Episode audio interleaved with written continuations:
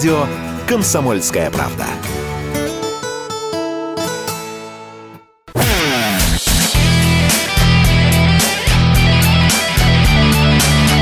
Настоящий хит-парад. Хит На радио «Комсомольская правда».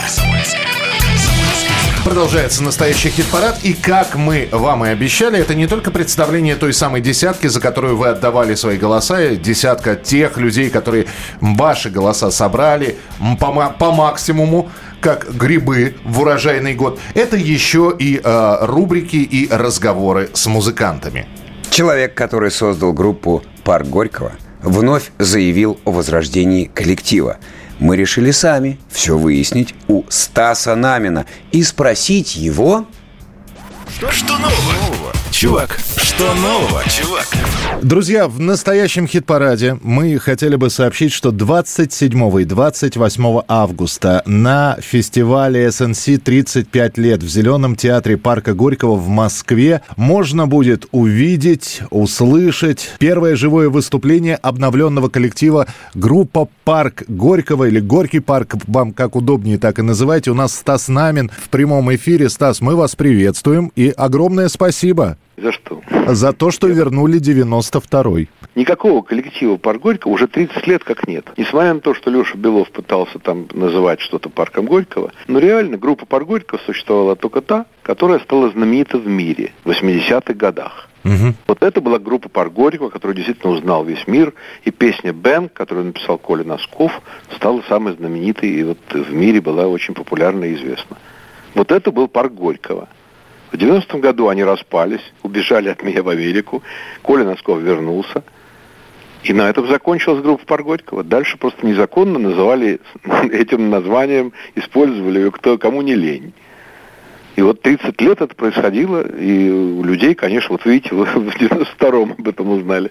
То есть, когда уже ее два года как не было. Поэтому э, реально вот эти 30 лет я просто не обращал на это внимания, потому что занимался совсем другими вещами в жизни, у меня много разных проектов. Мне было как бы не до этого, честно uh-huh. признаюсь, потому что проект, я на него потратил три с половиной года, и, в общем-то, сделал его успешным, этот проект. А потом он развалился, ну что ж теперь делать? Ну, бывает. Поэтому я, в общем, эти 30 лет не обращал внимания, и сейчас не предъявляю никаких претензий к тем, кто незаконно использовал название. Теперь, когда вдруг оказалось, что нашему центру 35 лет, вот будет этот фестиваль, про который вы говорили. Вот кто-то мне даже сказал, а как же Горького, его же нет больше. Я говорю, ну да, сделаем, значит, раз нет. Вот и все.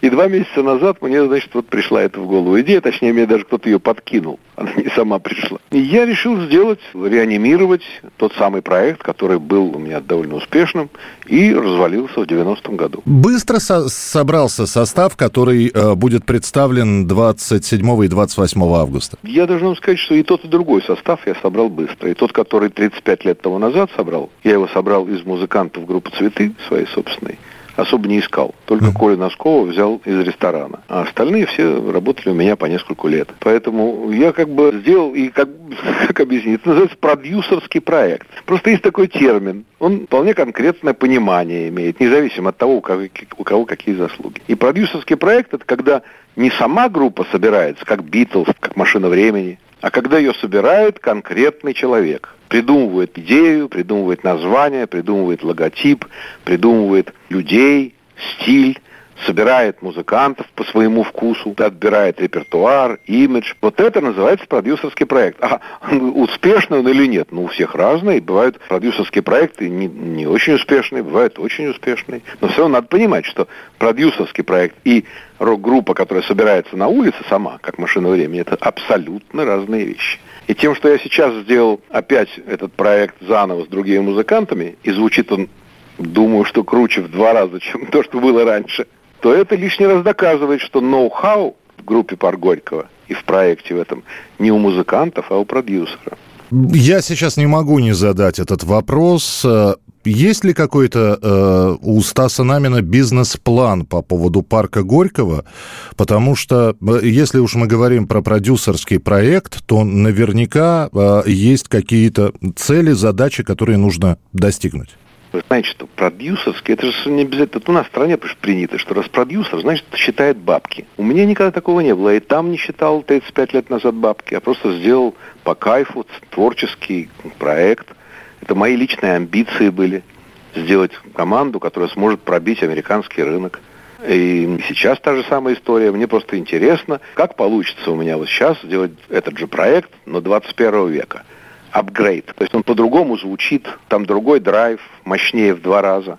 Там другое, многое очень другое. Если любой музыкант услышит, он поймет, а, скажет, да, Такого не бывает.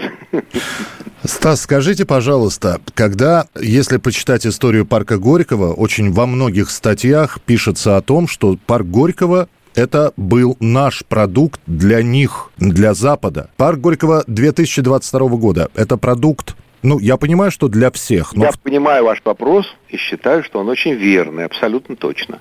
Действительно, тогда, вот 35 лет назад, я сделал и придумал, в принципе, бар Горького группу на экспорт. Тогда мне было интересно именно пробить железный занавес в Америку, в мир, в Англию и так далее. А сейчас я бы не сказал, что это главная тема.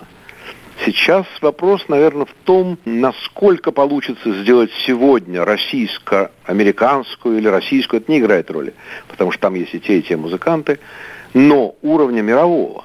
Не просто потому, как они играют на гитарах, как поют и как, как там барабанят, а по менталитету, по языку. Это рок-н-ролльное понимание, язык рок-н-ролльный. Вот он бывает совковый, идущий от ВИА, а бывает настоящий рок-н-ролльный. Вот это сделать никто не мог. И даже старые музыканты, которые вот были у меня раньше, я, которых, из которых сделал первый состав пар Горького, они сегодня сыграть так не могут и спеть тоже. Я даже не говорю о Коле, потому что Коля как раз, к сожалению, вот болен, но, но все равно поет великолепно. А те, кто как бы не болен, они не играть так не умеют и не петь. И вы... то, что слышно иногда, это просто позорище. Вот сейчас вы услышите, как поют настоящие рок-музыканты, я должен сказать, что в этот раз будет и английский, и русский язык. В этот раз это будет не экспортная группа просто. Это будет группа для России. Группа. Да, она может выступать где угодно в мире. Но в общем она будет петь по-русски тоже.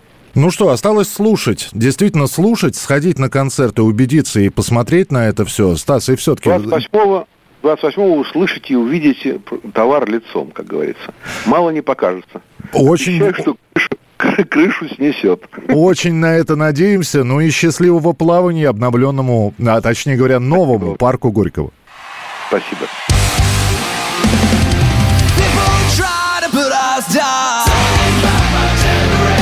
Just because they get around Things say to look awful cold I hope I die before I get old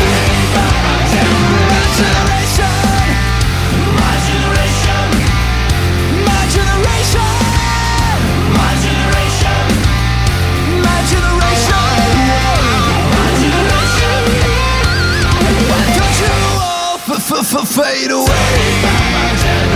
Don't try and dig what we all say. I'm not trying to cause a big sensation. Just talking about my generation.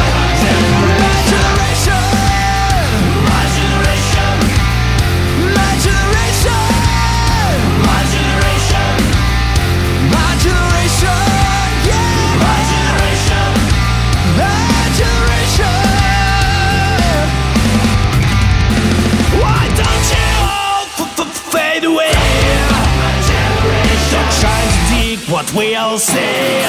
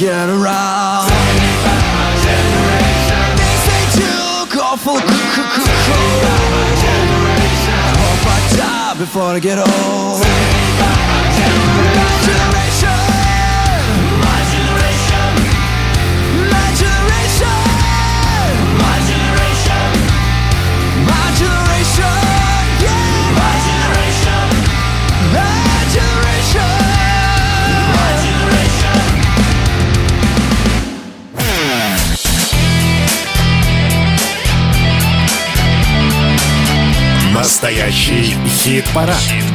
На радио «Комсомольская правда».